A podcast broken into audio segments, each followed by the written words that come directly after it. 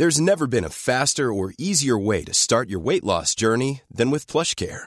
PlushCare accepts most insurance plans and gives you online access to board-certified physicians who can prescribe FDA-approved weight loss medications like Wigovi and Zepbound for those who qualify. Take charge of your health and speak with a board-certified physician about a weight loss plan that's right for you. Get started today at plushcare.com slash weight loss. That's plushcare.com slash weight loss. plushcare.com slash weight loss.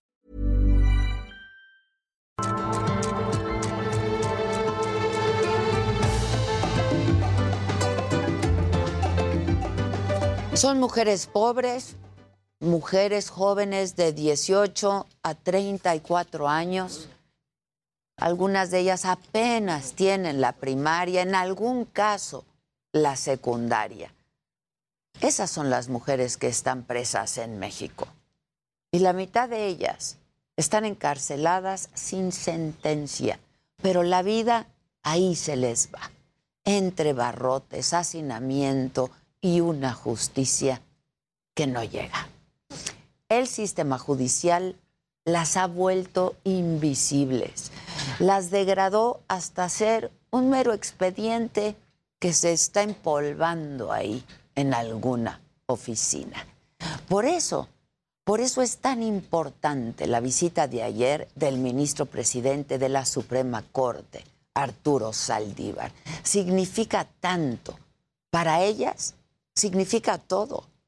En marzo de este año, más de 600 presas del penal femenil de Santa Marta, Catitla, enviaron una carta al ministro Saldívar para dialogar sobre las condiciones judiciales que padecen.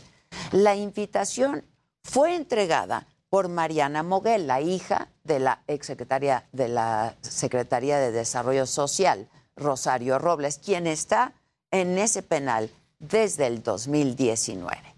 Bueno, ayer el ministro Saldívar tuvo este encuentro inédito de casi tres horas con 220 reclusas incluida Rosario Robles.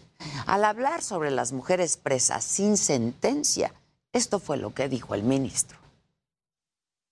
Si el Estado no se comporta con decencia constitucional, también a quienes aprende y procesa sin respetar sus derechos humanos son víctimas. Y a las víctimas se les revictimiza ¿Por qué? Porque no tenemos la certeza que se esté procesando y sentenciando realmente a quien cometió el delito. Ya lo escucharon ustedes. En este país no hay ni siquiera la certeza de que la justicia procese a quien realmente delinquió. Parte de la explicación de cómo es que llegamos a esta situación es el tema de la prisión preventiva. El abuso de esta figura viene cuando es de tipo oficiosa, es decir, cuando una persona es acusada de cometer alguno de los delitos previstos en el artículo 19 de la Constitución y en automático es recluida. Menciono esto porque en México una cuarta parte de las mujeres encarceladas sin sentencia está acusada de robo, un delito que no estuvo en el catálogo de prisión preventiva hasta esta administración. Y eso lo sabe, y lo sabe muy bien el ministro Saldívar. Mujeres que no han sido sentenciadas y que simplemente a veces por delitos muy menores, delitos patrimoniales, de robos menores, llevan siete, ocho años aquí sin sentencia. Entonces creo que eso es a lo que tenemos que, que voltear a ver, porque a cualquiera, a cualquiera le puede pasar eso. A cualquiera les está pasando eso. Y lo que dice el ministro Saldívar, la verdad es que cala muy hondo. A cualquiera nos puede pasar esto.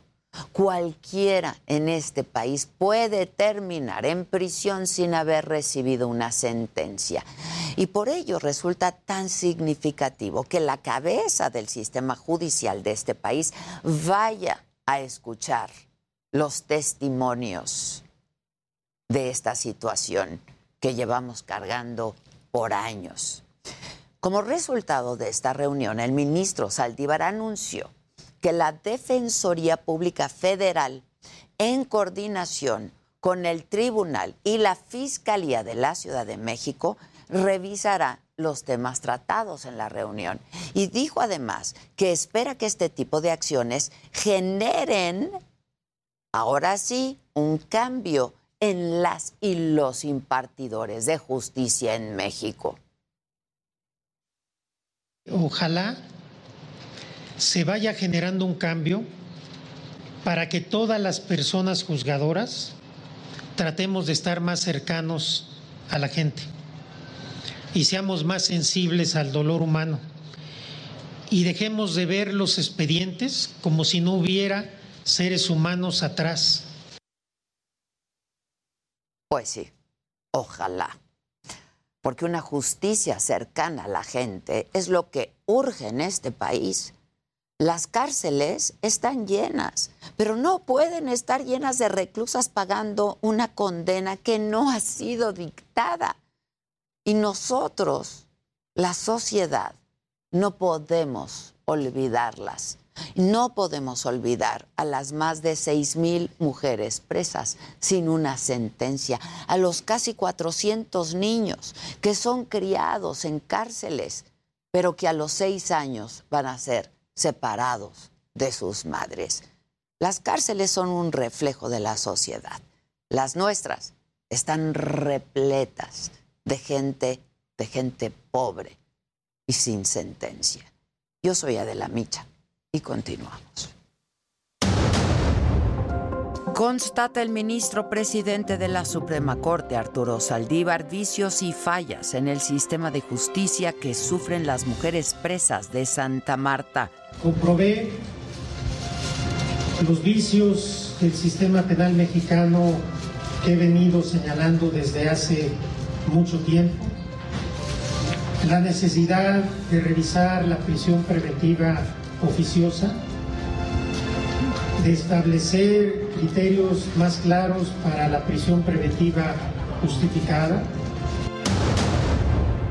Reitera el PAN que no pasará la reforma electoral del presidente. La democracia y la constitución están bajo constante amenaza, dice el líder nacional del partido. El presidente López Obrador presentó una reforma electoral que busca desaparecer al INE sustituyéndolo por otro organismo manipulado y sometido a su voluntad. Busca en pocas palabras sustituir al árbitro imparcial por uno que pueda controlar y atienda sus caprichos. El gobierno de la Ciudad de México asegura que el tercer informe de la empresa DNB sobre la caída de la línea 12 del metro no es claro y presentó inconsistencias. En respuesta, la compañía noruega DNB dice que no tiene un conflicto de interés por los reportes.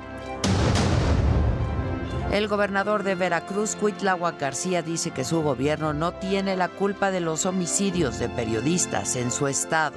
Analicemos caso por caso y en cada caso no está la complicidad de este gobierno de la 4T, como si está en otros. Yo no comenté que hubiera complicidad, señor. No, pero lo que estoy diciendo es que, ya que con todo lo que están haciendo, con todo lo que, están haciendo, siguen asesinando periodistas. Con todo lo que están haciendo, se tiene que reventar, se tiene que hacer otra cosa. No es nuestra responsabilidad este que suceda, porque nosotros estamos dejando en claro sí, que vamos a ir tras los culpables, sea quien sea, caiga quien caiga. El padre de Yolanda Martínez no descarta el probable suicidio de su hija, revela que posiblemente era acosada, lo que le habría provocado depresión. Si algo arroja que sea un tío o cualquier persona, adelante yo no tengo este peso o más peso porque seas tío o no. Yo nomás quiero que se aplique la ley conforme a eso. Argentina, Honduras y Bolivia respaldan la postura del presidente López Obrador de no acudir a la cumbre de las Américas si no se invita a todos los países. Estados Unidos afirma que no invitará a naciones que le falten el respeto a la democracia. Bueno, y hoy en la mañanera, y justo sobre la visita del ministro Saldívar al penal de Santa Marta, Catitla, el presidente solicitó al subsecretario de Derechos Humanos de Gobernación, Alejandro Encinas, una auditoría al interior de la cárcel, exponer todos los casos de injusticias y liberar a mujeres que hayan sido víctimas de tortura. Este, sobre eh, todos los casos que están pendientes en donde se eh, demostró que hubo torturas y que deben de buscar la manera de eh, liberar de inmediato a estas personas. Y bueno, en otros temas, identificaron a los presuntos asesinos de las periodistas veracruzanas Yesenia Mollinero y Joana García. Hoy, en el informe de Cero Impunidad, Ricardo Mejía, el subsecretario de Seguridad, aseguró que hay un equipo especial en Veracruz apoyando a la Fiscalía del Estado para detener a los responsables del crimen y que pronto se espera su detención. Evidentemente, al igual que en el caso del compañero de Culiacán, no se quiere alertar a los perpetradores pero están identificados plenamente.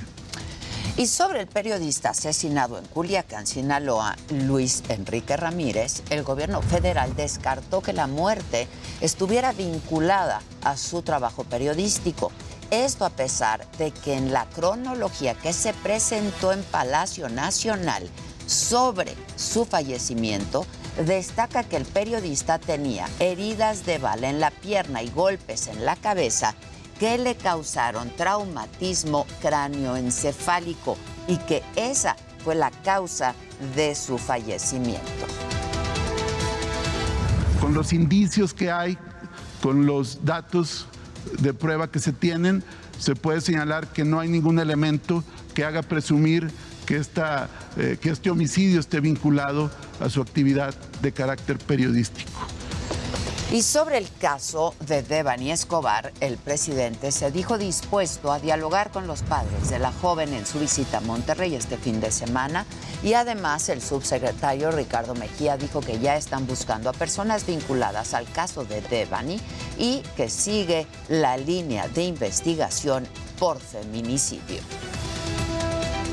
Se ha apoyado a la Fiscalía de Nuevo León para gestionar la homologación de una sola opinión final a partir de los dos peritajes con los que se cuenta de la necropsia de ley en la cual participarán autoridades federales y locales, lo que permitirá fortalecer los estudios periciales y toxicológicos desde una perspectiva de género.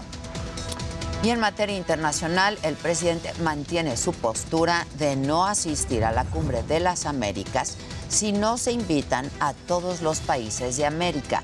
Defendió a Venezuela, Cuba y Nicaragua. Dijo que a diferencia de las dictaduras, la democracia significa pluralidad.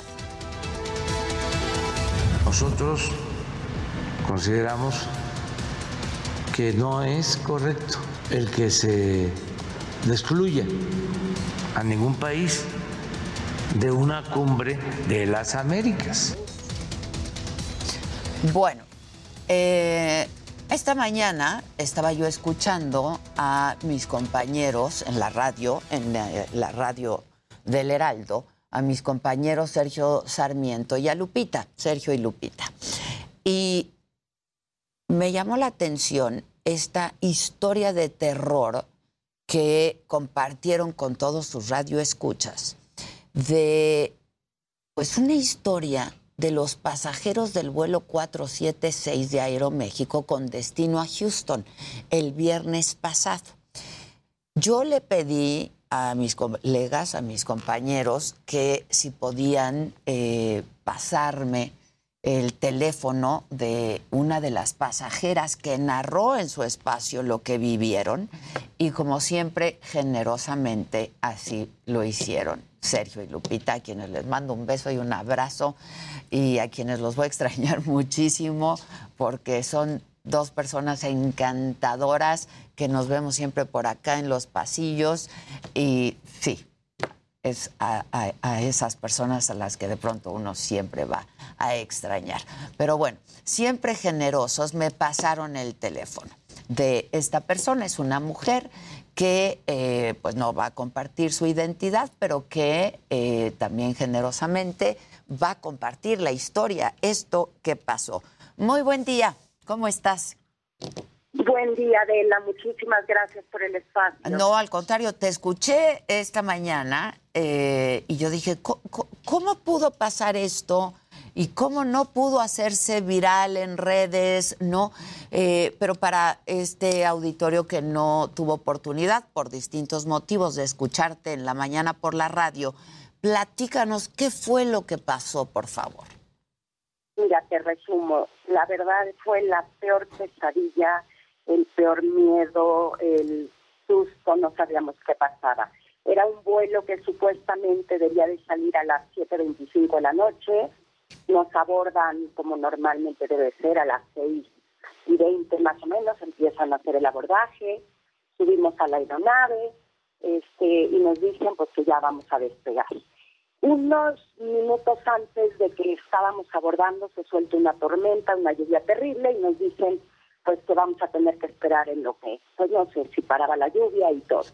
Después de una hora nos enfilan ya para el despegue y resulta que ahí nos dejan parados. Esto fue un vuelo que tendría que salir a las 6 de la tarde.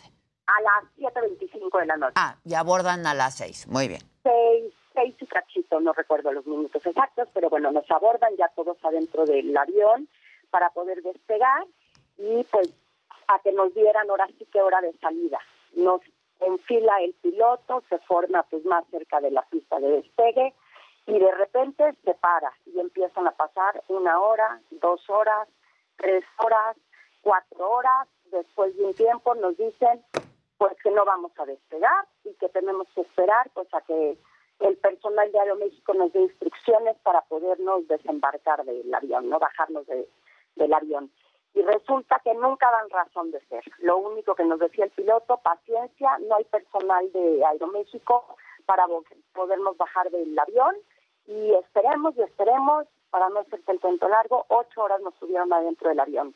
Una desesperación horrible porque la gente parados en la pista no sabían, pues había gente que gritaba que esto era un secuestro, había gente que decía que esto era un problema de que qué pasaba con Aeroméxico, nunca nos dieron una razón después de ocho horas a las tres diez de la mañana, desesperada la gente, bebés llorando, pues niños gritando, unas personas adultos mayores con la cadera rota que ya no los podían mover de los asientos, horrible, horrible, espantoso de terror, pues nos bajan finalmente a media pista en los hangares con un camioncito y ahora sí que cuando... Y en la madrugada.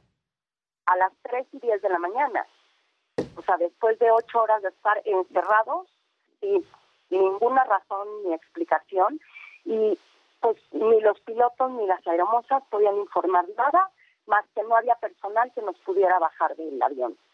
Una vez que nos bajan, pues ahora sí que pues haga cada quien lo que pueda, ni siquiera nada de información, ninguna razón, nadie pidió una disculpa, nada más entró un mail, ahora sí que algunos pasajeros, ni siquiera todos, de que el vuelo se había reprogramado y el mail que mandan con fecha del mismo día que tenía que haber sido el vuelo, cuando ya finalmente íbamos en 7 de mayo porque ya habíamos pasado toda la madrugada en el aeropuerto.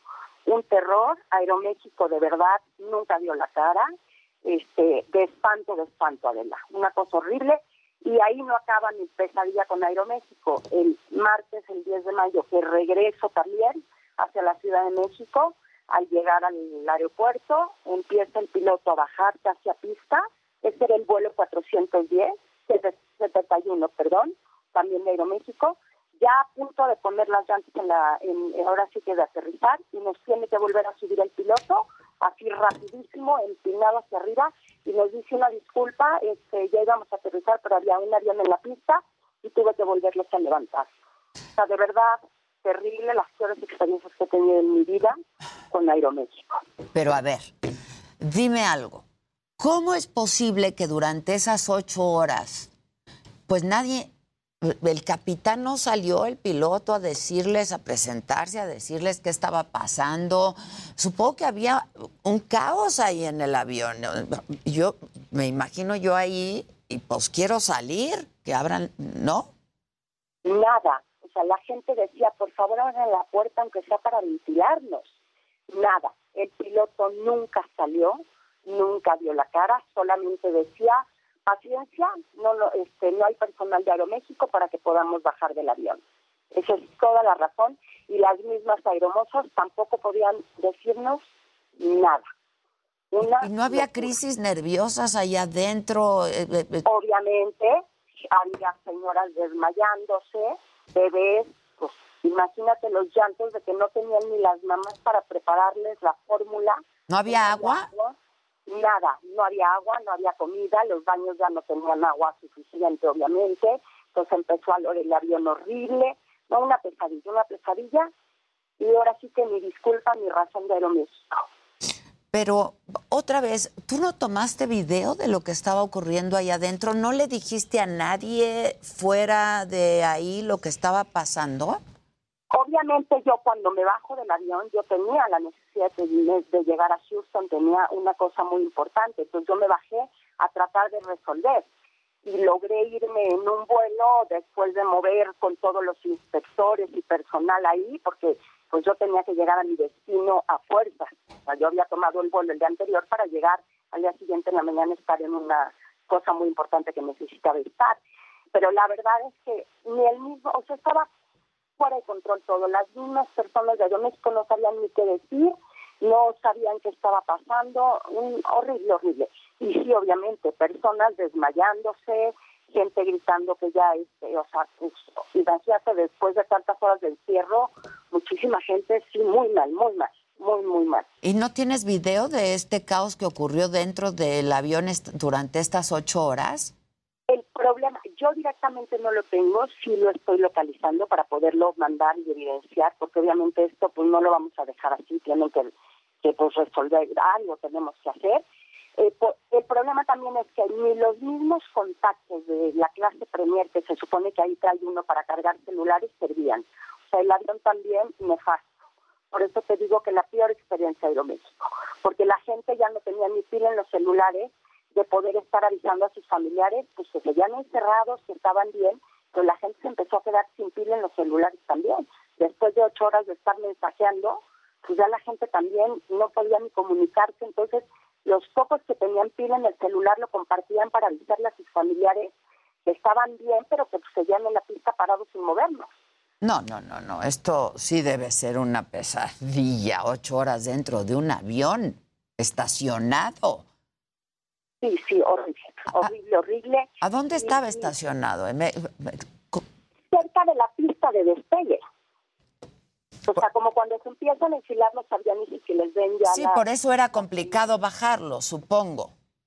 Sí. Pero ocho horas sin que personal llegara para poder bajarlos. Nada. Y, y el, el, enojo más fuerte fue ya que logramos regresar y que nos llevan cerca de los hangares donde arreglan los aviones que nos bajen en un camioncito. Entonces la gente decía, ¿cómo es posible que desde el principio no hubieran mandado el camioncito donde estábamos parados y nos hubieran bajado? No, no, no, es una cosa terrible. Encontramos nosotros una pues este denuncia similar en Twitter, pero no no hemos encontrado mucho. Este dice mi mamá lleva ocho horas eh, primero con un vuelo cancelado a la mera hora y después en otro vuelo a punto de despegar, el capitán avisa que no van a llegar a Houston, que regresan a desembarcar, dice aquí de qué se trata. ¿Me pueden, me pueden poner esta otra desde el principio, por favor? Este, hay otra en redes, esta es de Maritza Arriaga eh, que publicó en Twitter que un día después de este incidente, es decir, el sábado 7 de mayo, su mamá tenía un vuelo también de Aeroméxico a la ciudad de Houston, Texas.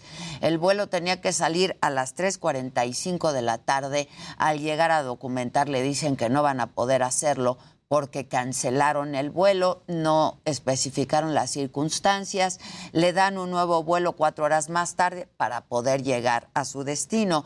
La señora espera el vuelo, suben al avión, toma pista, no despega. Después de hora y media sentados, el capitán anuncia que no van a poder volar, que se va a tener que regresar el avión para desembarcar. Y tenemos video, en este caso, aguántame tantito tú en la línea telefónica, pero vemos el video. Somos mentirosos. Mejor paguen, paguen los derechos del, avión, del aeropuerto y estos problemas Somos mentirosos. Ni siquiera sabían que veníamos de, de, Ni siquiera pensaban que veníamos de Acapulco. Son unos mentirosos. Son los mentirosos y la señorita se adelantó y dijo, hay problemas, se quieren bajar. Es mentira, todo es mentira. Sí, la verdad es que no tenemos ni idea. ¿Sí? Bueno, yo me siento muy cómodo de estar parado aquí, pero están sentados allá. Hombre, es una mentira, ¿eh?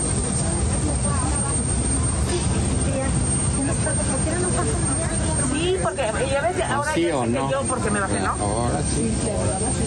Ajá. Es culpa de todos menos de ellos. Pues eso es lo. Pero mira qué seguridad te da que, supuestamente vienen, ellos venían, pensaron que veníamos de Acapulco. No saben, no tienen ni idea. ¿Cómo te da confianza? Pues eh, esto fue una hora y media. No quiero pensar ocho horas dentro de un avión, ¿no? Una cosa de pesadilla, de verdad, porque la gente llegó un momento en que venían extranjeros que gritaban, esto es un secuestro. O sea, pues sí que van a pensar ellos, ¿no? Claro. Este, no sé si has tenido oportunidad o si algunos de ustedes se pusieron en contacto después, eh, piensan proceder legalmente. Sí, eh, yo de mi parte ya este ya levanté una denuncia en la Profeco. Este por lo que por pues por, por todo el incidente porque además ni siquiera es de que a uno le dijeran hay, creo que existe un reglamento donde pueden tener un máximo de horas a las personas dentro de un avión. Entonces, por ahí es, este, la Profeco me lo enseñó y me dijo no que podían haber tenido más de tres horas y tuvieran que haberlo desembarcado.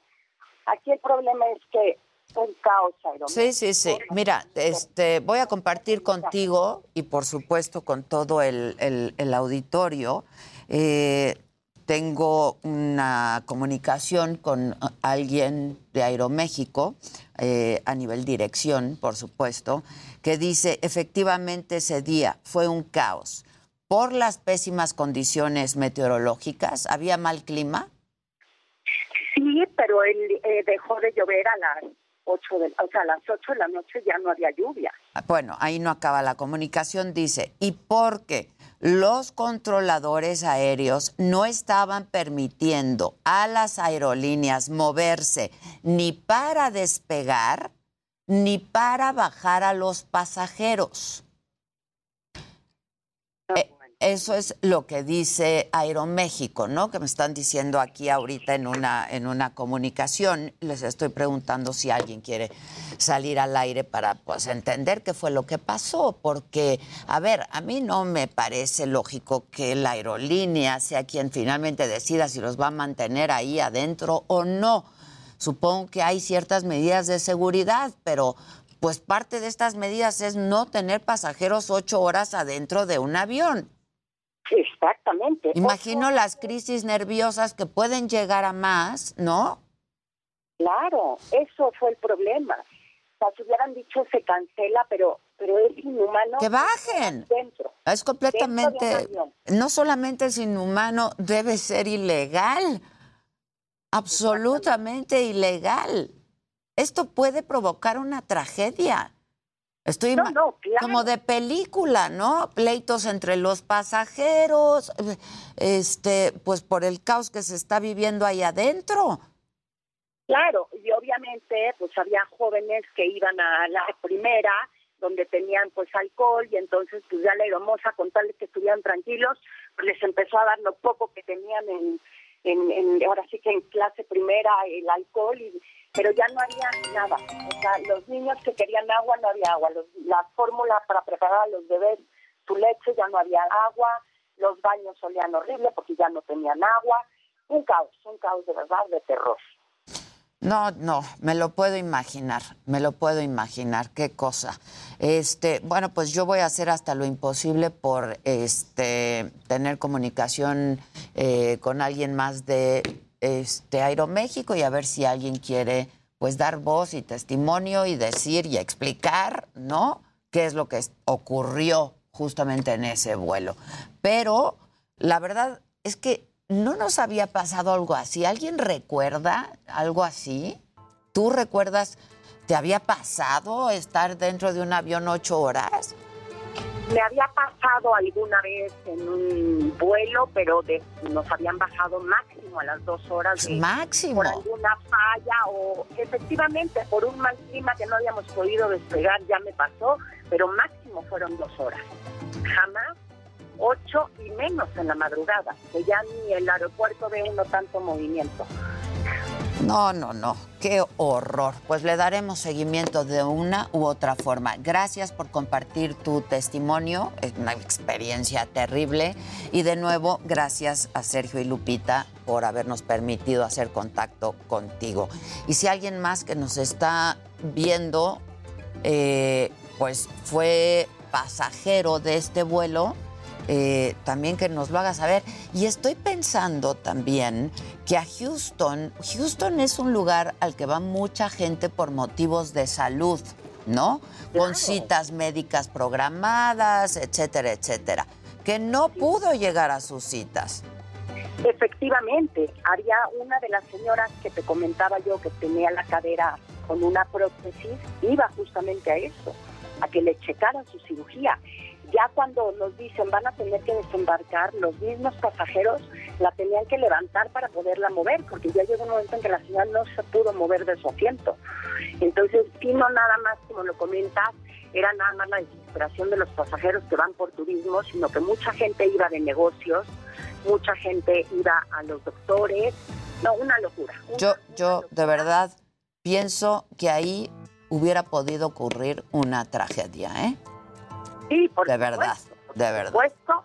Gracias a Dios, pues digo, de desmayos no pasó, pero pero sí, sí, terrible, terrible y más que no hay una razón ni una disculpa de parte de la aerolínea. Bien, bueno, pues muchas gracias otra vez. Vamos a, seguramente alguien nos está viendo. Al contrario, muchas gracias, gracias. Vamos a hacer una pausa. Ya lo veo aquí, ya está muy platicador por aquí el doctor Mauricio González sobre pues la situación de la pandemia y cómo él logró comunicarse con tantísima gente a través de sus redes sociales. Volvemos luego de una pausa.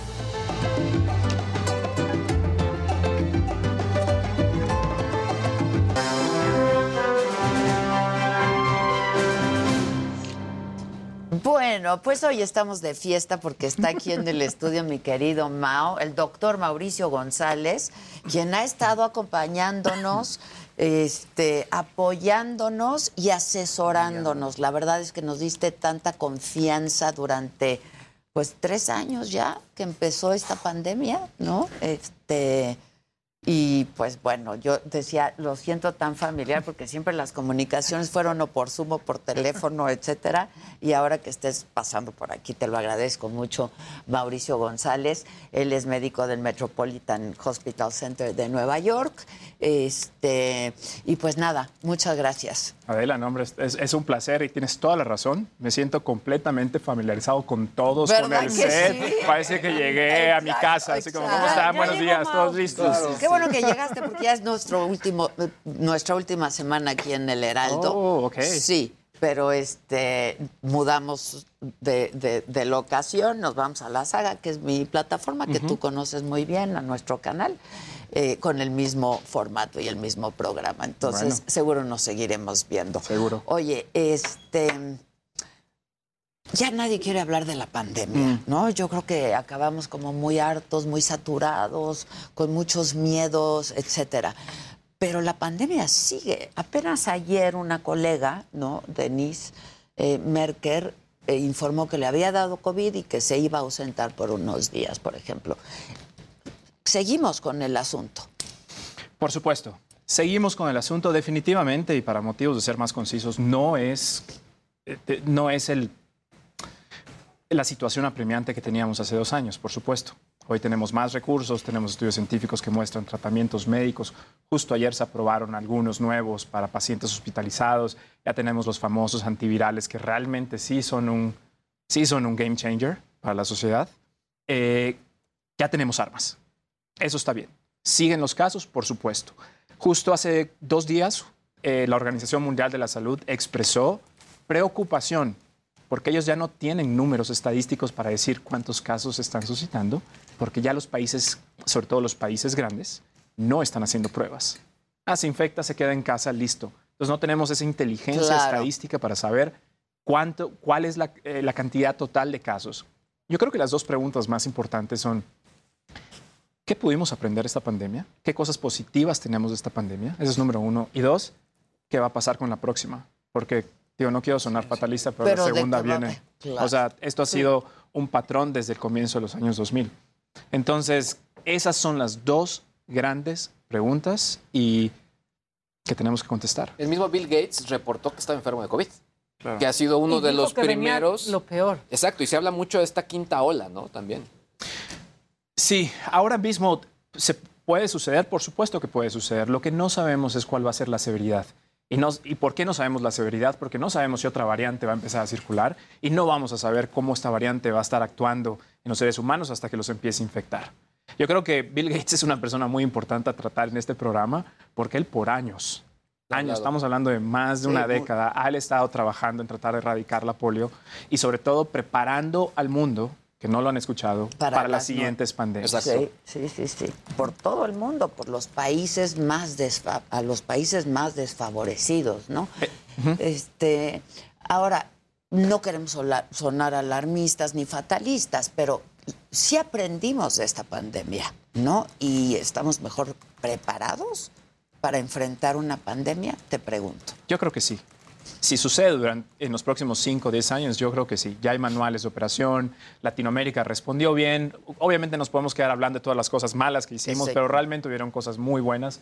Particularmente Chile es un caso de estudio. Es un caso de estudio Chile. Chile hizo las cosas sumamente bien le dio mucha tranquilidad a su pueblo al hacer estudios científicos enormes. Ellos fueron los primeros que publicaron eh, estudios con la Sinovac en más de 10 millones de personas, publicadas en una revista médica prestigiosa. Chile hizo las cosas muy bien. Fue como muy precavido durante todos los pasos de la pandemia. Caso estudio. Creo que ya sabemos qué capacidad tenemos para generar vacunas y ya nos dimos cuenta que ante las pandemias ya no va a poder ser los grandes gigantes farmacéuticos que eran antes, se va a tener que expandir ya a otros países. Va a tener que empezar a fluir la tecnología para generar estos medicamentos rápido. Yo creo que hay muy buenas cosas, muy buenas cosas que pudimos saber, que, aprendimos. Que aprendimos, que aprendimos a enfrentar eh, pues una crisis de esta naturaleza y una pandemia, ¿no? Que puede ser y que fue muy severa y muy dura. Por supuesto. Ahora, tú eres de la idea de pues mantener eh, estos hábitos que fuimos adquiriendo durante la pandemia como parte de nuestros hábitos diarios? Yo creo que sí. Son, como yo les llamo, son hábitos sin drama.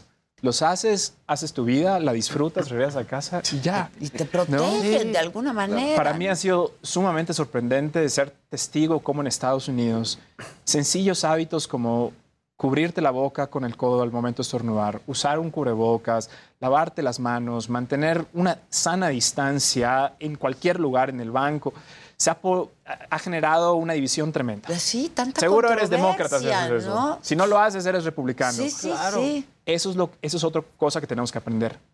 Los hábitos humanos pensamos que están supeditados por la ciencia moderna. No, es psicología. Y nosotros no tenemos ninguna investigación científica que nos diga cómo guiar psicológicamente a los humanos para que se preparen ante pandemias.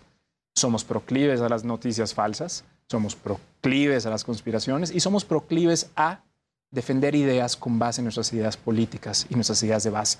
Entonces necesitamos ayuda, que alguien nos diga, ante una pandemia, cuando necesitamos ayudar a que la gente se comporte de cierta manera, estos son los pasos a tomar. Ahora, este, a propósito de todo esto, que hubo antivacunas, etcétera, Pero ahora que decías esto, yo he pensado tantas veces en cómo no adquirimos esos hábitos de antes, de toda la vida, cómo pudimos vivir por tantos años de manera tan no higiénica, Exacto. ¿no? Soplándole al pastel que todos iban a comer. O sea, claro, tantas desde el mesero, así, empezando por ahí. ¿no? recuerdo que lo primero que, hice ya cuando empezó a bajar los casos en Nueva York, fui, fui con mi esposa a comer a un restaurante y vi a todos los meseros, a todos los cocineros, a todo el personal usando cubrebocas y dije, Dios santo de mi vida. ¿Cómo no Esto debió haber sido desde siempre. ¿Cómo es posible que eso no lo haya curioso, yo tengo una amiga que es doctora, eh, bueno, varios amigos que son asiáticos.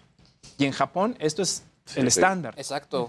El estándar, haya pandemia o no. El tema de cubrebocas en Asia, en Japón, por ejemplo, de que una gente tenía algún tipo de síntoma y siempre usaban cubrebocas desde hace más de una década. Fuera. el que fuera. Al metro o al camión o al que sea y están siempre ¿Se imaginan ir en un avión sin cubrebocas ya? Yo no. yo no. yo no. Es una cosa, ¿no? Y las explicaciones, las explicaciones de muchos de los científicos y doctores que usan cubrebocas son tan sencillas que hasta dan risa. Dicen, mi trabajo me importa, yo no quiero faltar a mi trabajo. Por ende, uso el cubrebocas, me lavo las manos porque no me quiero infectar de cualquier cosa, aunque no sea mortal. No quiero perder mis días de trabajo. Claro. O sea, y ellos tienen mucha data científica que muestra que este hábito ayuda. Vaya, no es la panacea, nada por sí solo. Pues ya lo vimos, pero por supuesto que ayuda. Pero incluso en el tema de, de, pediatría, hubo, hay datos confirmados que los niños se enfermaron menos por el tema de cubrebocas. Obviamente, o sea, no se dejaron de enfermar, no, pero sí menos de lo que normalmente sucedía. y los adultos, ¿eh? del estómago. de la corbata que la corbata es, un, foco de infección y que ya no debe de existir la corbata. La barba también. absolutamente. ¿La barba también? bueno, la barba, el problema, el mayor problema de en la pandemia con la barba ha sido el cubrebocas N95, que no están diseñados para, para tener este agarre cuando tienes barba. Entonces, por ejemplo, en mi hospital tenemos doctores que tienen barbas religiosas. Ah, sí. Eh, entonces se les pidieron unos aparatos especiales que se llaman pappers, que son como cascos de astronautas, literal para que puedan meter la barba adentro. Esas y tiene un sistema de ventilación. deben ser un foco de infección. ¿Quién sabe ecosistema. qué ecosistema. ecosistema ahí. Sí, tienen fauna. ¿De verdad? Bueno, había un estudio que decían que las barbas grandes tenían hasta restos fecales. Sí, pues claro. Sí, claro. Pues lo que anda en el... Ay, si lo respiramos, pues es todo lo que dejan los perros de entrada. No manches. Claro. No pueden ser médicos, no. No, definitivamente Digo, nosotros. serán paisanos míos, pero igual. Por amor de Dios. Eso es de verdad, no, no. Eh, hasta nosotros mismos, cuando empezó la pandemia y empezamos a, yo empecé a leer estudios científicos para poder comunicar a las personas en, social media, me di cuenta de que nada más el 13% del personal de salud se lavaba las manos con en un tiempo de 20 segundos o más. Claro. Que es lo indicado. ¿Y qué te digo de la población completa? Entonces, cuando tenías que cantarle Happy Birthday para lavarte las manos, o sea, te das cuenta de que nunca te lavabas las, manos, con esa intensidad. O el tema de la mordida en el pastel. Mordida, mordida. O sea, y la soplada ahora ya ves cómo los niños salen ahí y las gotículas. Todas las gotículas. El simple el saludo de mano o el saludo de beso, también no sabes si la otra persona se lavó las manos o no se las lavó. O sea, como que la pandemia sí, sí nos apartó un poco ¿no? De, posibles contagios que, antes no nos pasaban por la cabeza de ninguna forma. Poco higiénico. Sí, claro. Realmente lo son y realmente espero que se queden con nosotros. son básicos. Esto no, no reducen la interacción social, no van a reducir la forma en la que expresas tu amor a las otras personas, pero... lo que decía acá estoy completamente de acuerdo. O sea, en, el, en un vuelo, o sea, yo no me subo sin cubrebocas. Actualmente. O sea, y en el futuro, ¿no? Que ya no, que ya muchas aerolíneas ya dijeron que ya no es este necesario, necesario y que no este y que no, no lo van a pedir como una exigencia, ¿no? Que el que quiera usarlo, que lo use. Pero a ver, Mao, a mí me ha tocado ver en aeropuertos y así gente que se quita el cubrebocas para estornudar. o sea, no han entendido nada. Nada. Le acabo ahora que viajé con mi hija, nos tocó y le dije, ¿has visto algo así?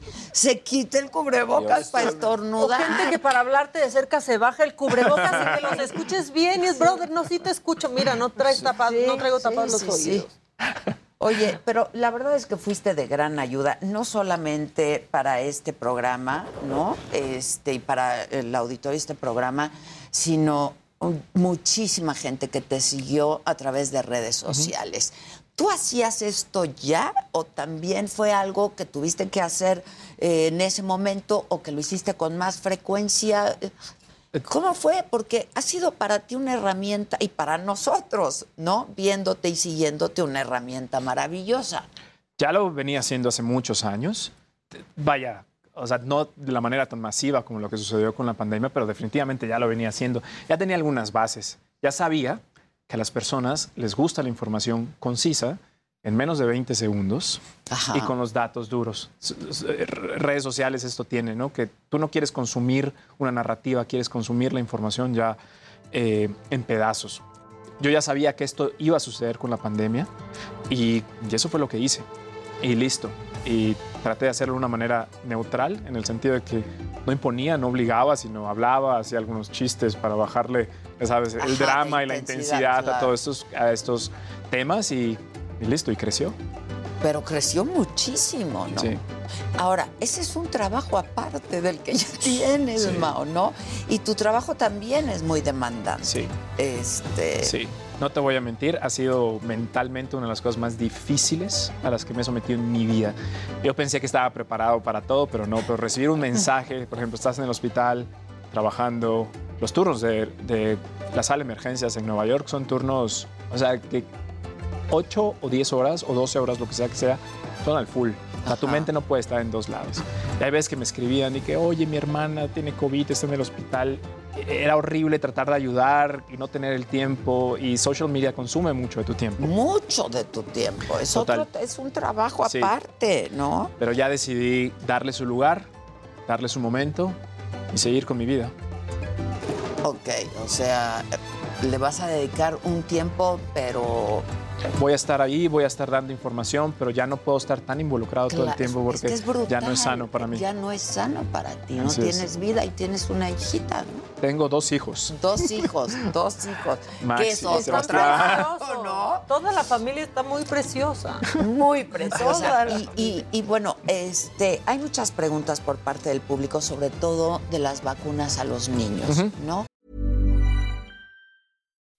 When you make decisions for your company, you look for the no-brainers. If you have a lot of mailing to do, stamps.com is the ultimate no-brainer. Use the stamps.com mobile app to mail everything you need to keep your business running with up to 89% off USPS and UPS. Make the same no-brainer decision as over 1 million other businesses with stamps.com. Use code PROGRAM for a special offer. That's stamps.com, code PROGRAM. Y de esta vacuna cubana y de esta otra vacuna, etcétera, etcétera. ¿Te parece si hacemos una pausa y volvemos con eso? No se vayan, aquí andamos.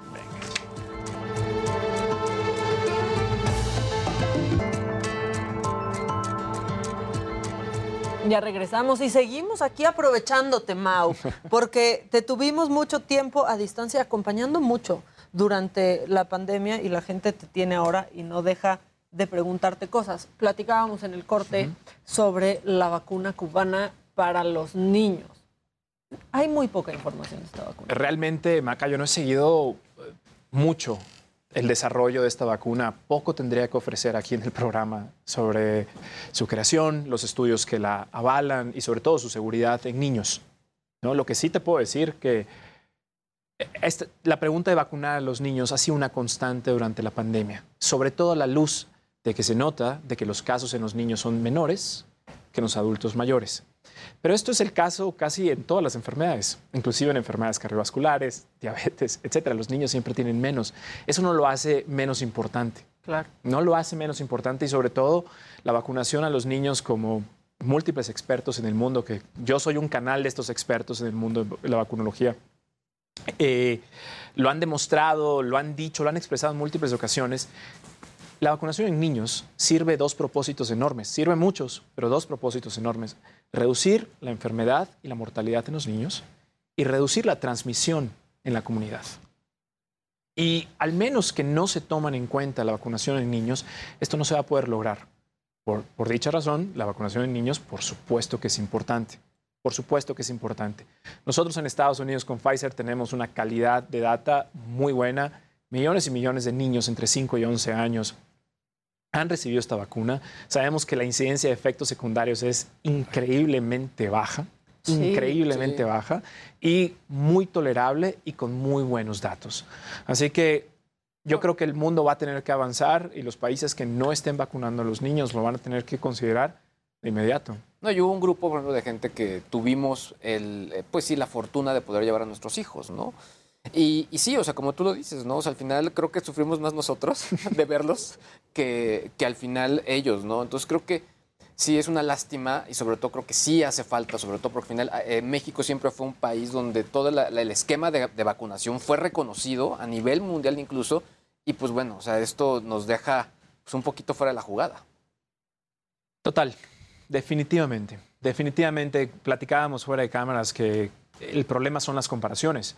Si comparamos la incidencia de enfermedades con niños versus adultos mayores arriba de 65 años, entendemos que por supuesto la incidencia de enfermedad y mortalidad, gracias a Dios, en niños es muy baja. Pero todas las enfermedades, la incidencia de casi todas las enfermedades en niños es muy baja. Y no por eso las hace menos importante. Y eso ha sido como que una disonancia cognitiva a través de la pandemia, particularmente en México, de que sí, no se enferman tanto como los adultos, sí, pero no deberían los niños caer en un hospital sí tenemos una vacuna que ya ha probado ser efectiva en ellos. Exacto, claro, claro. Y preguntan aquí, eh, bueno, sobre la nueva hepatitis que hay en mm. niños, ¿qué datos tienes de eso? Porque pues también, según entiendo, no hay una vacuna contra esta nueva hepatitis. Estamos muy, muy en etapas muy tempranas, Maca. Yo lo he estado siguiendo muy de cerca porque me está interesando mucho. La mayoría de la inteligencia estadística que tenemos la tenemos de Reino Unido, Escocia e Irlanda. Se han reportado hasta la fecha en el mundo un poco más de 360 casos hasta ahora. La media edad, no la media edad, perdón. Eh, el, el, promedio de edad es entre 2 a 10 años, siendo 5 o 6 años la mayor cantidad de casos, pero entre 2 a 10 años. Eh, vemos que estos niños que han sufrido esta hepatitis no tienen relación temporal, o sea, no, habían estado en contacto, es algo que, se ha descartado. Eh, no son los virus normales, eh, por ejemplo, el virus de la hepatitis A, B, C, D, no son. Lo que se ha encontrado en poco más del 65-70% es que hay un virus involucrado que es el adenovirus del tipo 41. Okay. A pesar de que el adenovirus suene como que es la causa de esta hepatitis de origen desconocida, no sabemos si esto es así. De hecho, los expertos están advirtiendo a la población en redes sociales, en entrevistas, de que sí, el adenovirus está presente, pero todavía no sabemos si es el efecto causal o hay algo más relacionado. Las vacunas contra COVID-19 se han descartado como motivo de la hepatitis, pero algunos... ¿Era, opción eso? Sí, claro, todo es opción. Una vez que no sabes a qué se debe, todo está en la mesa. Y tienes que investigar absolutamente todo. Se siguen investigando toxinas ambientales, eh, ¿no? De todo. Y existe una teoría que dice que los niños al estar en los confinamientos universales que, a los que fuimos sometidos, estos niños de esta edad no desarrollaban la inmunidad normal que desarrollan al estar en contacto con virus normales. ¿De qué edades, doctor? Entre 2 a 10 años. Pero cinco, entre 5 y Entre 5 y 6 son los más comunes. sí. Entonces, al entrar en contacto con el adenovirus, supuestamente reaccionan de una manera exagerada, no coordinada, que les conduce a la hepatitis. Esto es una teoría, lo quiero aclarar muy bien. Esto no sabemos si es cierto, pero es una de las teorías que escriben los investigadores que reportan los casos en Reino Unido. ¿Y a ti te suena honestamente ahorita todo es posible porque no tenemos, o sea, tener 350, 360 casos no es una cantidad tan grande para sacar conclusiones. Claro. Pero sí para alarmar. Es que, a ver, después de esto, que nadie nos esperábamos por tanto tiempo, pues ya hay un brote y todos estamos pensando que ahí viene la película de terror a repetirse. Yo creo que no deberíamos alarmarnos creo que si algo aprendimos de la pandemia es que las noticias se deben valorar día a día. De nada nos sirve preocuparnos del mañana ni del pasado, sino del hoy. Y hoy la investigación que tenemos es que afortunadamente esto sigue siendo muy raro. Parece ser que el adenovirus está involucrado, pero no lo sabemos al 100%. Y decirle a los papás y a las mamás que están viendo este programa que se siguen investigando otras posibles causas y en el momento que salgan, estoy seguro que la van a escuchar por todos los medios. Oye, Mau, y ustedes, compañeros, no, no sé qué piensan. Pero a partir de esta pandemia creo que también hemos decidido o tendríamos que haber aprendido qué consumir y qué no. Claro. Toda la información que salió con respecto al coronavirus, algunos ensayos serios, otros no tanto, y nosotros fuimos ahí aprendiendo a ver en qué sí creer y, y qué no. Y me imagino a ti como doctor, todo, todos los mails, todas las consultas que te llegaron con distintas teorías que unas podrían haberte dado risa y otras te pudieron haber preocupado muchísimo. Por supuesto, eso es como los memes de realidad eh, y expectativa. Exacto. Eh, a mí me escribían y me decían, pero ¿qué es lo que sucede o qué va a suceder con las personas que se inyectan esta vacuna? Dolía, pero había que ser francos, decir, bueno, es que todavía no lo sabemos. No, todavía no tenemos la información para darte. Y la sociedad en algún momento se puso muy, muy molesta, con, sobre todo con los científicos y los médicos, diciendo, queremos respuestas ahora, pero desafortunadamente como sociedad a veces no sabemos que la ciencia no funciona así. La ciencia funciona con datos, con evidencia, y estos no salen de la noche a la mañana. ¿no? Por ejemplo, en el 2020, bueno, el caso Djokovic, creo que el caso Djokovic es el caso, es el, es el caso de estudio perfecto. Sí, Djokovic expresa reticencia ante la vacunación a principios del 2020, cuando se empieza a hablar de los ensayos clínicos.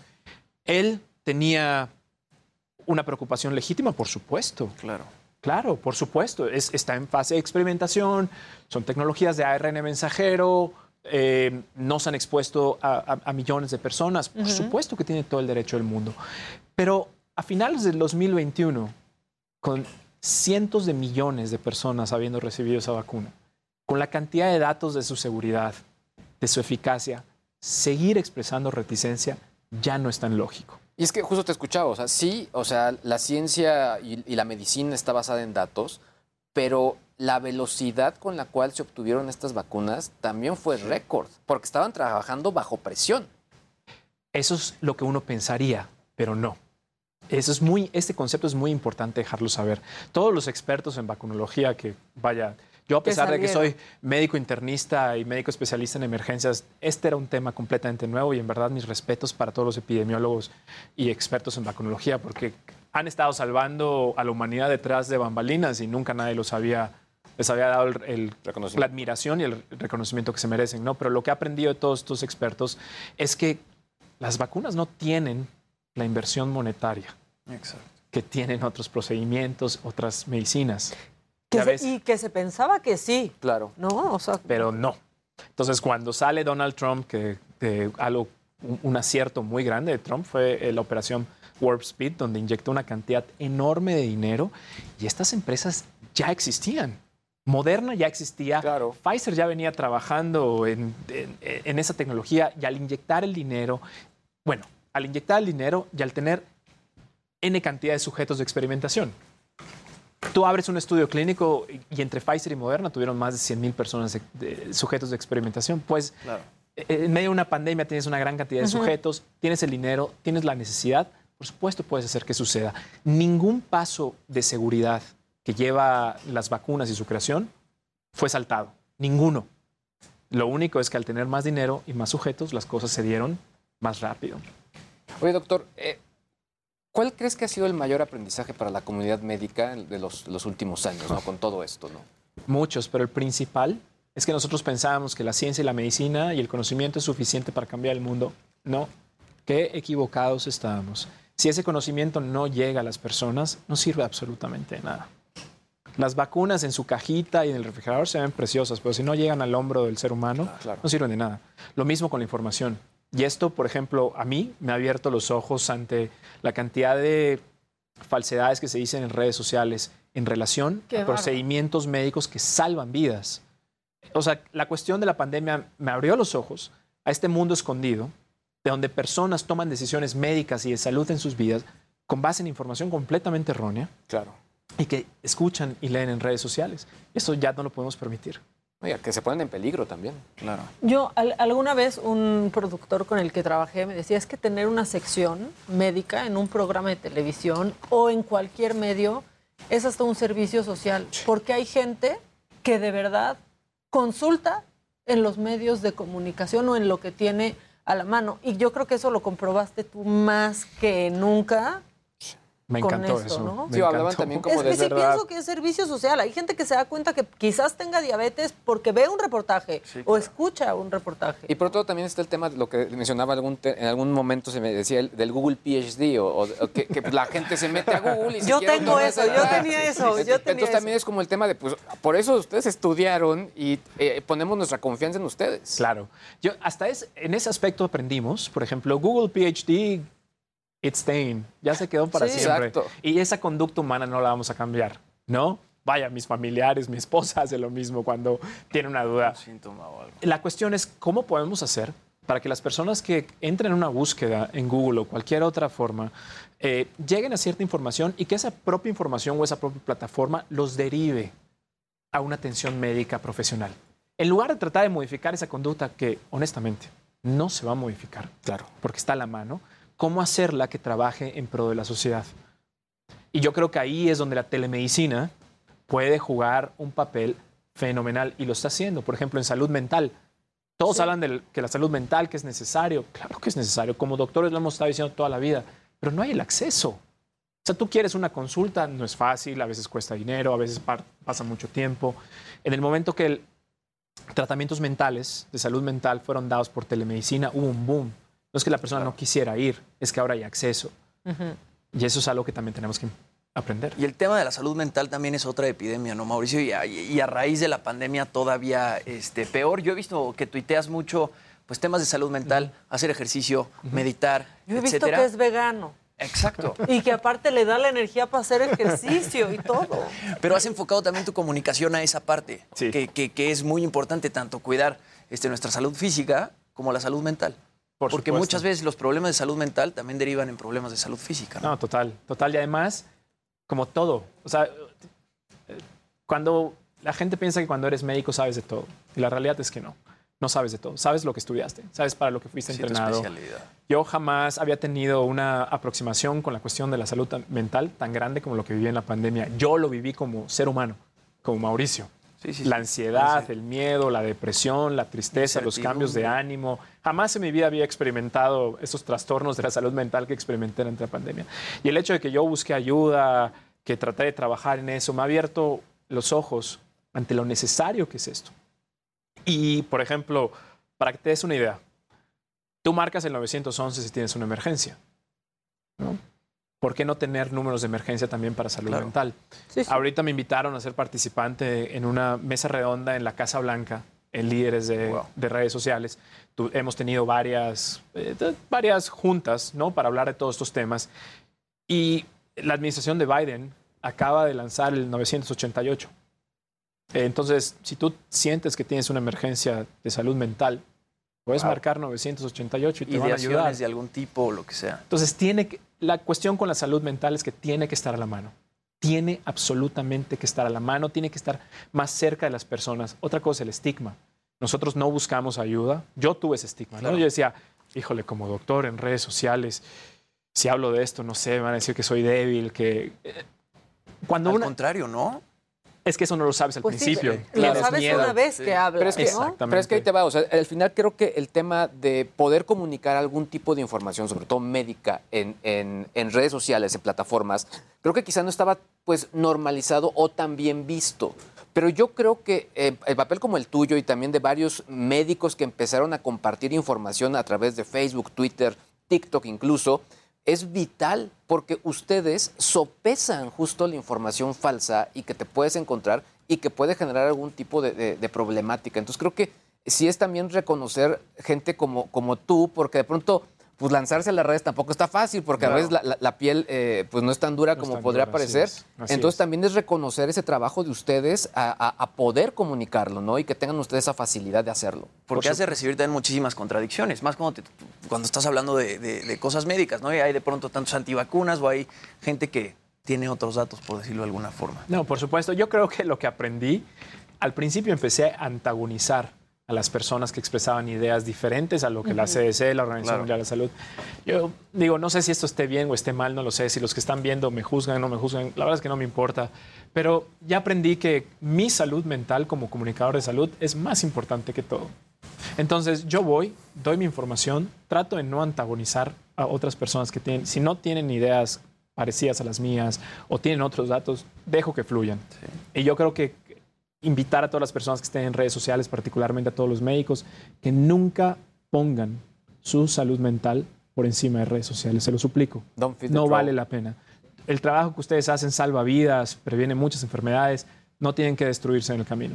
Pero aparte, ustedes tuvieron que contener, ¿no? Los médicos en general, pues a toda la gente. Y cuando eran los que acostumbraban a darle certidumbre al paciente, pues ustedes por primera vez estaban enfrentando también la incertidumbre, ¿no? Porque se iba descubriendo una cosa diario, porque no nadie sabía nada más que sobre la marcha. ¿no? Total. A mí yo creo que fui, bueno, quizá la palabra suertudo no sea una palabra adecuada, pero bueno, tuve la oportunidad de vivir el epicentro de la pandemia en Nueva York antes de lo que sucedió en toda Latinoamérica. Lo que no viste, Mau.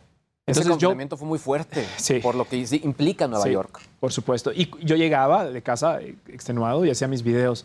Recuerdo mi primer video, uno de los que se, fue, se hizo viral, donde tenían la idea de que era de una enfermedad de ancianos. Eso estaba en México, Colombia, en Chile, en todos lados. Se decía, esto es enfermedad de ancianos, como si los ancianos no importaran. Eso, además, yo siempre he tenido problemas de esto. He tenido problemas con esto de la, de la poca compasión que algunas personas muestran al hablar de ancianos. Pero bueno, eso es otro tema. Hice mis videos y les dije, estamos en mayo del 2020 y el 19% de las admisiones que tenemos en la terapia intensiva son personas entre 20 y 40 años. Así que el empezar a decir esto no importa porque va a ser un problema de, viejitos, ¿ok? Primero no es certero y segundo carece de compasión. Y para mí lo más difícil era llegar a casa, abrir redes sociales y ver cómo las personas desestimaban la severidad de COVID. Y decía, no sabía cómo transmitirles lo que yo estaba viendo sin sonar alarmista. ¿no? Eso es dificilísimo. Puedes perder la cabeza. O sea, y eso lo hablo con todos mis estudiantes de medicina residentes. Tranquilícense, manden la información de manera ecuánime, tranquila, no alarmista. porque dan ganas de sacudir. Pero dan ganas. Dan ganas. No estoy seguro que funcione. De un Will Smith. Exactamente. No, y, y, sobre todo, pues ver cómo tú, todos tus compañeros estaban dejando todo ahí, poniendo a sus familias en segundo lugar, ver cómo estaba muriendo gente y que de pronto alguien desde su privilegio o desde la comodidad de estar echado en un sillón tuiteando desestima lo que está, uno, lo que está pasando y dos, algo como las vacunas. Total. ¿No? Total. También yo, yo creo que algo que fue muy fuerte cuando, sobre todo cuando alguien que, que conoce del tema de hospitales, eh, te empezaba a explicar previo a que llegara a los distintos países, es que esto puede colapsar los sistemas hospitalarios. Ya, o sea, ya había gente realmente preocupada, incluso antes de que llegara, y eso fue lo que en muchos casos fue lo que afectó porque pues, no se encontraban camas, poder eh, meter a un familiar en un hospital era muy problemático y los que lo vivimos pues realmente era pues muy estresante la situación. Vargas Llosa, en uno de sus libros que ahora no recuerdo, habla de que cuando hay una muerte y la muerte es de tu vecino, te duele, te entristeces porque te relacionas, pero cuando escuchas en la radio que se murieron 3.500 personas en la No hay forma de vincularte. No hay forma de vincularte con ese dolor. Eso es un fenómeno psicológico totalmente establecido. Steven Pinker lo ha discutido ad infinitum en sus libros. Decirle a las personas que un sistema de salud colapsado puede poner en riesgo a sus familias, porque no todo es COVID. Hay sangrados del tubo digestivo, hay infartos agudos al miocardio. No lo entendimos como sociedad porque tenemos estas partes psicológicas que no están desarrolladas en nosotros. No entendíamos la magnitud del problema y la magnitud, de hecho te puedo decir que en el 2022 muchas personas jamás la entendieron. Y sí la vivimos, sí vivimos muchos problemas porque los hospitales están llenos. Nosotros hicimos en nuestro hospital tres terapias intensivas cuando en realidad nada más teníamos una. Dos fueron creadas, ¿no? Y las terapias intensivas la gente pensaba, ay, abre otro cuarto no, es otro cuarto. Necesitas a personas capacitadas, intensivistas, necesitas enfermeras que sean que estaban enfermando también. es, otra infraestructura. Claro. Oigan, Se, nos, se nos va el tiempo, ahora sí ya nos vamos a corte otra vez. Mau, qué padre tenerte aquí. Gracias. Eh, repite, todo el mundo las tiene, pero repite tus redes sociales para algún despistado o despistada que todavía no te sigue. Bueno, me pueden ver en cualquier lado. Eh, literal estoy en todos lados, pero en Instagram estoy como dr.mauricio González. Lo repito, eh, arroba dr.mauricio González. y en Twitter me pueden buscar como arroba doctor Mauricio Gon. Muchas gracias, Mau, y bienvenido a tu país. Gracias. Porque ahí te teníamos muy cerquita, pero este es tu país, este es tu. Es de este país y esta es tu gente. Pásale, paisano. gracias. Muchas gracias, Mau. Vamos a un corte y volvemos con Juan Ignacio Zavala, que ya está por acá, y Rafa Pérez Gay, que yo ya lo vi, yo ya lo vi llegar, ya está por allá. Ya volvemos.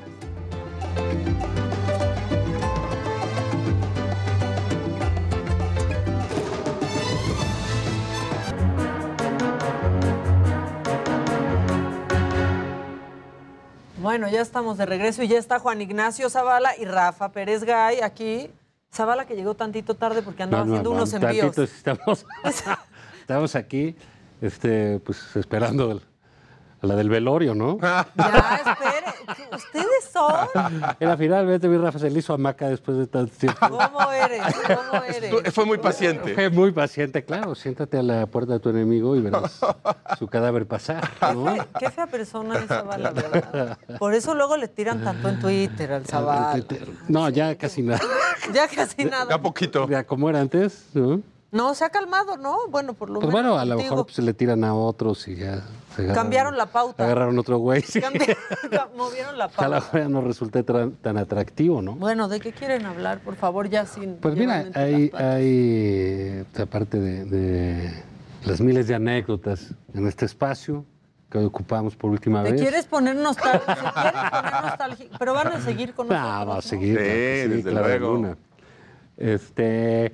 Mira, pues yo creo que hay una cosa gravísima, que es lo de los aviones, ¿no? Lo del aeropuerto. ¿Escuchaste la entrevista de Adela? Eh, pues no, pues estaba yo haciendo mis pedidos. Oh, ya, en serio. Pues siempre me preguntan, no, pues vengo en la moto, no voy a ir a pues venir de un avión oyendo que cosas. Ahí detenido por ocho horas en tierra en el aeropuerto internacional de la Ciudad de México. ¿A, quién tú? Ocho horas, un avión ¿Cuántos? detenido.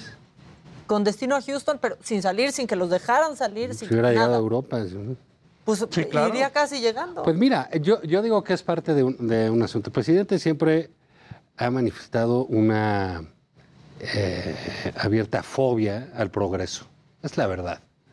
A él, a él le gusta el, el, burro, la economía de, del pues, sacar el agua del pozo, este, cositas así, que suenan románticas, ¿no? pero que dibujan este, pues, un país y un pasado eh, pues bastante pobre y bastante pequeño, ¿no? En términos de, crecimiento y de posibilidades, incluso de mejora de vida, ¿no? Eh, creo que este concepto eh, de la modernidad como, como algo ajeno a, a, un, a, un, país, pues nos ha traído muchos problemas. Lo primero que hace el presidente, un mes antes de ser presidente de la República, ya siendo presidente electo, es cancelar un proyecto de aeropuerto construido ya al 30%, por sus pistolas, por su capricho. Esa es la ¿Fue verdad. la gente? ¿Hubo consulta? Es, no, fue una consulta enana, este, que hizo él con papelitos y que dijo, lo voy a quitar. Sí, y, parecían puestos de limonada. O sea, fue una decisión sí. por capricho. Después hizo un nuevo aeropuerto, también lo hizo por capricho, porque no tiene ninguna... ¿Quién sabe qué acabe? Eso va a volver a ser una base aérea muy pronto. Dicen que registran Militar. más vuelos los voladores de Papantla. Al día. Sí, sí, no, bueno, pues seguramente, ¿no? Es, es, es, muy difícil encontrar vuelos ahí, ¿no? Entonces, este, pero es lo mismo, es un capricho. Y por alguna razón que ignoro desde hace como año y feria, eh, hicieron una reasignación del, del, espacio aéreo, ¿no? De las rutas aéreas Sí. en, la, en, la, en la Ciudad de México. Hay zonas donde se quejan, que están mal, que movieron, que hicieron, no sé. La cosa es que ya tenemos tiempo sabiendo que puede haber accidentes fatales en el aeropuerto que se ven en video, que son testimonios constantes. El día de ayer, este, un Otro, avión que venía ¿no? de Bogotá, de Aeroméxico, pues tuvo que volver a, eh, volver a despegar. Y yo creo que tiene mucho que ver con, por ejemplo, cuestiones como el asunto de la línea 12 del metro, donde cuando tú ves el presupuesto de mantenimiento, Uh -huh. Cómo baja eh, brutalmente a la llegada de Claudia Sheinbaum. Y el resultado, un accidente. ¿Y qué resultado vamos a tener de la austeridad y estar inventando cosas, cambiando rutas y haciendo lo que se les pega la regalada gana, creyendo que no pasa nada?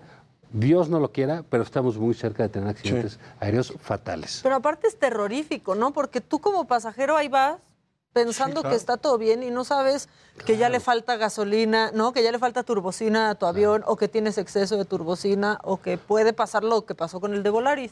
No, eh, yo agrego, agrego esto. Eh, leí una nota muy interesante acerca del dinero, del presupuesto que tanto en el gobierno de Peña Nieto como en el gobierno de López Obrador se puso en el Aeropuerto Internacional de la Ciudad de México. Las cifras bajaron escandalosamente, primero porque Peña Nieto quería y le puso algo así como 73 mil millones de pesos del presupuesto a su nuevo aeropuerto y López Obrador le puso otra cantidad que fueron 85 mil, pero su proyecto era Santa Lucía. las consecuencias, creo, eh, eh, lo que vivimos me parece que se desprende de dos, estás diciendo Juan y dices bien, eh, de dos, de dos asuntos. Uno, el, el primero es el mal diseño. No se necesita ser un ingeniero aeronáutico para saber que eso se diseñó mal. Como dicen, los aeropuertos no se diseñan en tierra, se diseñan en el aire.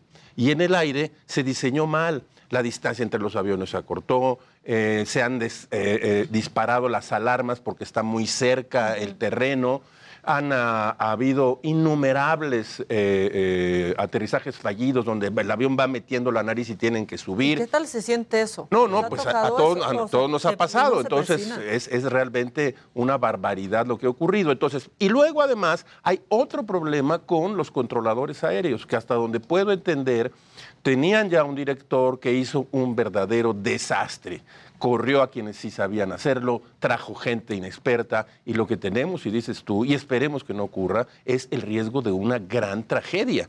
Ya vimos a los aviones de Volaris, no sabía del avión de Bogotá del cual hablas ayer, de, modo que, que es verdaderamente un retrato en muchos sentidos de lo que este gobierno ha hecho en muchos, muchas de las zonas importantes, vitales para, eh, para un gobierno, para una sociedad como la que tenemos hoy en día en México. Agrego algo, agrego algo más. Eh, eh, el, aeropuerto de Santa Lucía, tú tienes razón, volverá a ser lo que fue siempre, un aeropuerto militar de carga. No tiene vuelos suficientes, no tiene infraestructura. ahorita, si, pasan los vuelos, ahorita no los puede. No los va a poder, no va a poder Incluso la carga, porque no están listas las aduanas. Así es. Sí, porque eso fue lo que dijeron, charters y aviones de carga para Santa Lucía. Viva Aerobús ya también. hasta que estén las aduanas. Hasta que estén, pero fíjate, Maca, esto. Eh, hay, hay una, la ineptitud es una forma definitiva de la corrupción. Es decir, si tú pones en una zona tan importante como es un aeropuerto. Puede ser criminal. No, es y una, una, irresponsabilidad absolutamente seria. Y quiero volver al asunto de Enrique Peña Nieto, quien fue un irresponsable histórico cuando después de la elección en la que ya había ganado, al día siguiente le dejó al, candidato que había electo la presidencia de la República y lo primero que hizo ese candidato fue, como dices tú, por sus pistolas, por la necedad de que el pasado neoliberal era un pasado odioso, que había que acabar con él, hundió, destruyó un aeropuerto terminado en su tercera parte. Estamos contando una historia que si la llevas a otro país simplemente no te la creerían, dirían, no, no sé muy bien de qué me está usted hablando. Depende de qué país elija. Bueno, bueno, bueno, es, verdad. Pero fíjate, tú dices, a ver, hay un presidente que dice, voy a cancelar ese aeropuerto. Ah, lleno de corrupción, ok. ¿Dónde están los corruptos? No sabemos, ¿no? No, nunca lo supimos. lo cancela, lo tira y tal hora. Y voy a hacer uno allá. ¿Y, ¿Y qué tiene de mérito ese aeropuerto? No que sea un, aeropuerto relevante, no que sea un aeropuerto con grandes posibilidades, sino que lo acabó rápido porque metieron 40 mil soldados sí, claro. a construirlo. Ese es su mérito. El, presidente da pena cuando dice que es una de las obras más importantes del, mundo. Más bueno, pues del mundo en el que vives, carnal. En el que él vive y, de la realidad que él crea en su cabeza, que es una cosa muy notable que no debemos olvidar. El presidente cree que la realidad que existe en su cabeza es la realidad que está frente a él y hasta donde sabemos no es así, Juan Maca, la verdad. de las obras más grandes del mundo. Del mundo. Entonces, él dice eso, luego dice, le quitan el presupuesto a todo, incluso al, control, eh, al, control aéreo, cambian, quitan. Pues, ¿qué podía salir mal con los aviones? Bueno, pues, ¿qué, pues te parece? ¿qué, te parece? Todo, o sea, estamos, digamos, las líneas aéreas pueden empezar a suspender sus vuelos a México, lo cual sería grave en términos pues económicos, catastrófico. Ni hablar de la subida de categoría para este es, No, eso está perdida durante un buen ya tiempo. Ni lo ponemos. No, pues eso se nos olvida, pero sucedió el año pasado que nos degradaron en materia de seguridad. No es que quiera, pero pues está chafa, no tiene rampas para los baños. El duty este, free. Está el duty free no, no abre, no vende Bacardi blanco, en fin, lo que sea. Nada de eso. Es la seguridad para aterrizar en tu aeropuerto no está bien. No está bien. Entonces, te bajan un, un nivel. y ya va a tener dos vuelos internacionales, también digan cosas buenas. Ya Cuba también. A Cuba, Venezuela y Cuba. Qué romántico. Cuba apareció el... Deben ir llenos los vuelos. Con, doctores lo van a traer. Pero bueno, es parte, digamos, un poco de... Eh, yo, yo he visto en Twitter y siempre que sale una encuesta de popularidad del presidente, como han salido sí. en, este, en estas semanas, en estas dos semanas, eh, la gente dice, ¿por qué? Pero si él hace... Bueno, mira, pues, sí, es muy popular el presidente, eso no quita este, que gobierna mal, eso no quita los errores, eso no quita nada. Eso no quita que en el 2024 no va, no, eh, él no va a ser el, candidato, va a ser otra persona que, que no sea. Y aparte de eso, pues nosotros no tenemos por qué dejar de decir eso nada más porque el señor es popular. Sí, claro. El señor es popular, pero está generando problemas, problemas graves eh, en, las administraciones aeroportuarias de este país.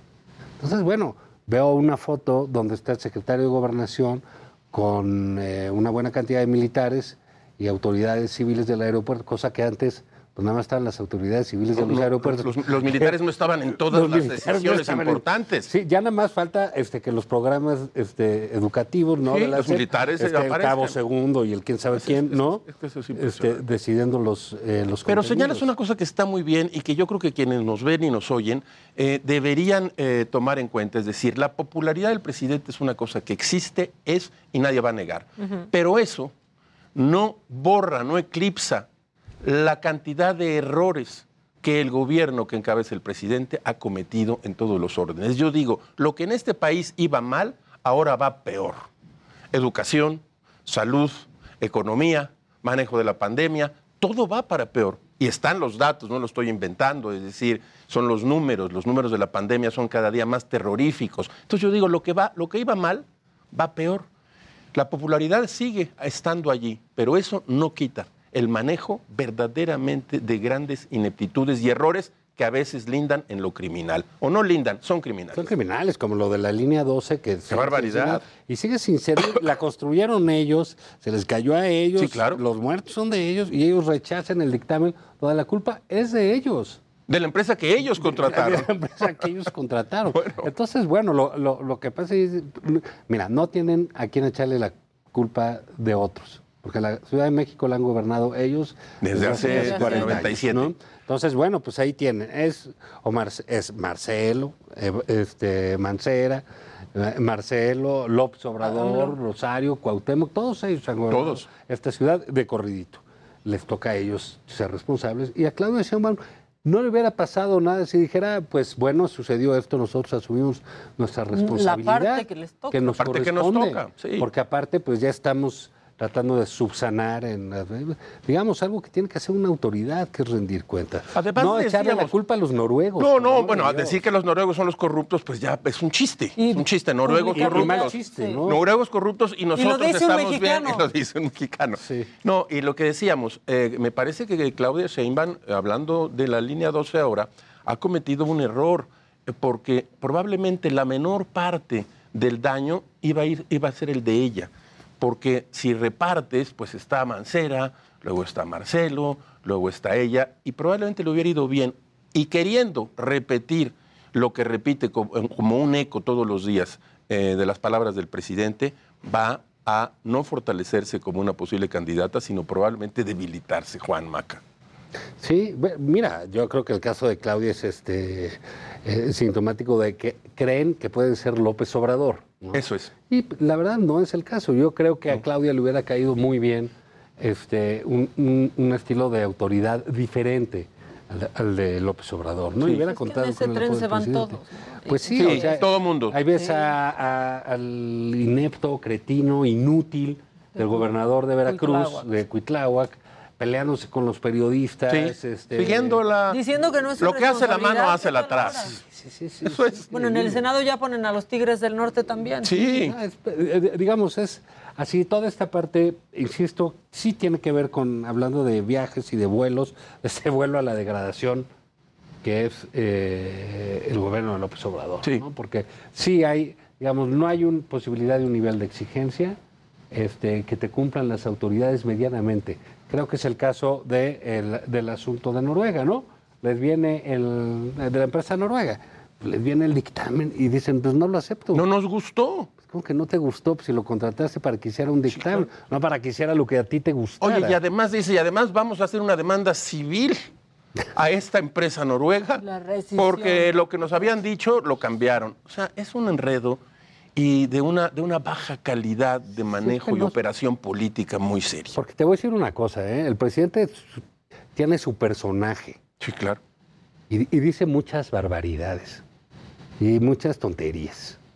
Este, pero ese personaje embona perfectamente en las cosas que dice y en las cosas que hace. Y es el presidente. Y, dice, sí, aparte, y dice, pues sabes qué, eh, y tiene setenta y tantos por ciento de popularidad, sabes qué, pues eh, no es cierto, no es cierto, los aviones no hay ningún problema. No hay riesgo. No hay riesgo. Y, en ese momento está reuniendo el secretario de Gobernación con los militares. Y los ¿Qué vamos a hacer con este desmadre? Y anuncian una solución rápida y enérgica. ¿Y el decreto fantasma? Y el otro anda diciendo que son cuentos y, el presidente, ¿qué está? Es el presidente de Pejelandia y su, su realidad. Claudio Sheinbaum no puede hacer eso. No le da. No su capital, no ha creado ni, siquiera popularidad. No sabemos qué tipo de personaje es, ¿no? Es, una persona de una, eh, digamos, una personalidad pública bastante limitada, de un carisma este, muy bajo, muy bajo, ¿no? Sin tirar mala onda. No, no, es la verdad, es la verdad. Y este, no, yo creo que tiene lo que tiene y muy bueno es el otro lado del presidente López Obrador, la eficacia, el conocimiento científico de las cosas. Y que ella no, explota suficientemente bien. Es decir, yo sí tengo conocimiento, yo soy una mujer preparada, yo soy una mujer universitaria, soy una científica. Se queda en la. Y, más bien ha ocultado esa Ahora parte. se quiere convertir en, porro de, la rebel de los Pumas. Sí. pero déjame, eh, este, eh, Rafa, preguntarte, ¿qué te parece que López Obrador está boicoteando la verdad está boicoteando a Biden. Bueno, me a Biden se le ocurre, dice, voy a hacer mi cumbre de las Américas porque necesito hacer eventos, voy a hacer mi cumbre de las Américas. ¿Y quién le quiere echar a perder el tema? Pues López Obrador, no sé por qué, o sea... Bueno, por una razón, porque el presidente ha abierto otra puerta más a un serio conflicto bilateral con los Estados Unidos, lo cual no es un chiste. La gente que nos ve y nos oye debe entender que es que es muy delicado el trato diplomático con este país, cuyos funcionarios exteriores son tremendos, terribles, vengativos, rencorosos.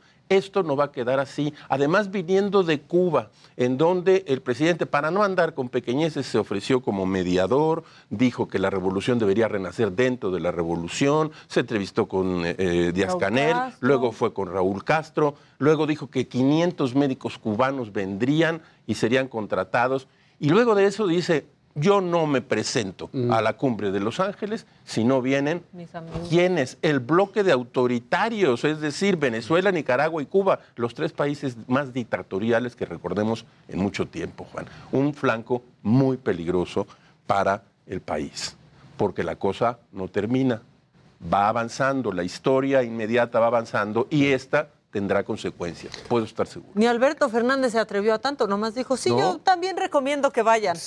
mira, uno entiende pues las posturas dignas de, oye, pues inviten, que a estas alturas del partido ya no tiene caso, porque todas las cumbres, bueno, salió la foto que hubo una ahí con Obama, etcétera, donde fueron todos y bla, bla, bla, pero tú no puedes decirle a alguien, a quién tiene que invitar a su casa. ¿por qué? A su evento. a su evento. Y la otra es decir, oye, hay un tipo que es el que nos presta dinero, el que nos molesta, el que nos aprieta, pero el que nos saca de este problema, con el que hay que quedar. ¿Quieres venir o no? No, no voy. Y les voy a decir a los demás que no va. Y dices, bueno, pero ¿qué estamos buscando con eso? Sí, ¿cuál es, cuál es la idea? O sea, ¿cuál es la, cuál, es la idea? Ah, yo no voy. Todavía dice, es más, este, como diciendo, y para joderles la reunión les voy a mandar a Marcelo.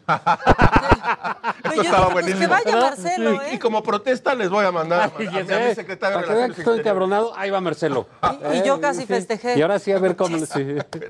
Y a ver, para que sientan gacho, les, voy a mandar para que se sientan mal, ahí va a estar Marcelo. Mal, les voy a, mandar a, Marcelo, fijar postura. Pero digo, ¿qué, ¿qué caso tiene? Eh, digo, Biden no está atravesando los mejores momentos en Estados Unidos, pero es cuando debieras hacer lo que él hizo con Trump cuando Trump estaba en la campaña, lo fue a ayudar. Sí, claro. López Obrador a Trump. Debe ser lo mismo con Biden, decir que ayudó. A mí me ha llamado la atención en esto que comentabas tú, Rafa, con, además que se dice poco, pero que es muy cierto. La política exterior norteamericana pues, tiene sus peculiaridades. No, hombre, por favor. Y sí son bravos. ¿No? Y ahora sí que no dejan eh, nada que no tengas que pagar. no se toma nota. Así es. Como decía, ¿no? Que son los creadores de la política del buen vecino, que consiste en que ellos eh, son los vecinos y nosotros los buenos, ¿no? Esa es la política del buen vecino. entonces, eh, aquí dices, bueno, el embajador de pronto, se salen noticias raras, de pronto el embajador va a Palacio. Sí. No sabemos qué hace. O sea, el presidente dice alguna barbaridad. Y el embajador, ¿qué y el embajador va y va y pide. Es una estrategia del embajador estarse presentando y, diciendo como mostrando señales de aquí estoy, este, estoy tomando nota, como dices, checo, apunto este, la actitud del, del, presidente hacia nuestro presidente, del gobierno hacia nuestro gobierno. ¿A dónde nos va a llevar? No lo sabemos. En algo, eh, déjenme que agregue, en algo que además es a todas luces eh, ilógico, dice, porque dice el presidente, no, porque los derechos humanos son importantes, eh, los, los, derechos de estos países, y en, lo dice en un lugar que hace mucho tiempo acabó con los derechos humanos, con una dictadura de 63 años como la del gobierno cubano, como la de los Castro y ahora Díaz Canel, que acabó, y yo, y yo pensaba, precisamente en un lugar donde él el presidente López Obrador no habría sido presidente porque en ese lugar no hay elecciones libres y competidas. Entonces todo es, todo es, todo es una contradicción enorme. Eh, pero el presidente, como tú dices, pues tiene su personaje, va y dice, esto no es cierto, yo tengo otros datos. el día de hoy, ¿qué te parece? De los militares que hicieron bien en no contestar, porque los desde criminales también son humanos, también son seres humanos. ¿Qué te parece? Eh, si nadie dijo que no, pues el problema de los humanos es la gama en que nos movemos. De todos los que hablamos, eh, sabemos que somos humanos. sí, pero y digamos eso que no se le acepta a ningún presidente, yo no sé si la gente no lo toma en serio, pues, ese tipo de, cosas. Pero son estos asuntos que dice y los dice y me parecen realmente humillantes para el ejército. Sí, claro. Porque al final de lo que se habló acabando la mañanera es que pusieron otra vez a los Tigres del Norte. Sí. Justo cuando le habían preguntado. Esa es la chorcha. Algún día lo comentamos aquí hace ya mucho tiempo que eso iba a terminar siendo un programa cómico musical. sí, bueno. Que faltaba la música en vivo. Con pero su sección de fake news. No debe tardar este ya poner un grupo, ¿no? Para que se Que vaya haciendo los, eh, los paraderos con el cebollón y todo, ¿no? ¿Te acuerdas? Los pues timbales del cura de Villalpán, una cosa así, ¿no? Sí. Entonces, pero es, digamos, una parte eh, pues, sería muy chusca si no fuera trágica, alguna cosa. A mí sí me da. Sería, sería cómica chocarrera pues, si no fuera tan seria. Este asunto de los aviones, un poco lo que decía eh, Maca, ¿no? Que tú vas y te subes un avión porque ya tienes el chip de que eso funciona y de que eso es seguro, ¿no? Sí. Eso no tiene un problema. Caray, cuando empieza a suceder eso, uf, no, los días 5, 6 y 7 de mayo van a ser recordados como un día negro de la aviación mexicana. y, con esa bonita reflexión cerramos, ya nos vamos. Nos vamos. Compañeros, gracias por este tiempo acá. Este, saludos Adela cuando la veas. Ahorita vamos a Ahorita la vas a ver, tú, si está ahí. hombre. Ahorita la vas a ver tú, pero la próxima semana los esperamos en Melodico. Claro. ¿Sí? ¿Sí?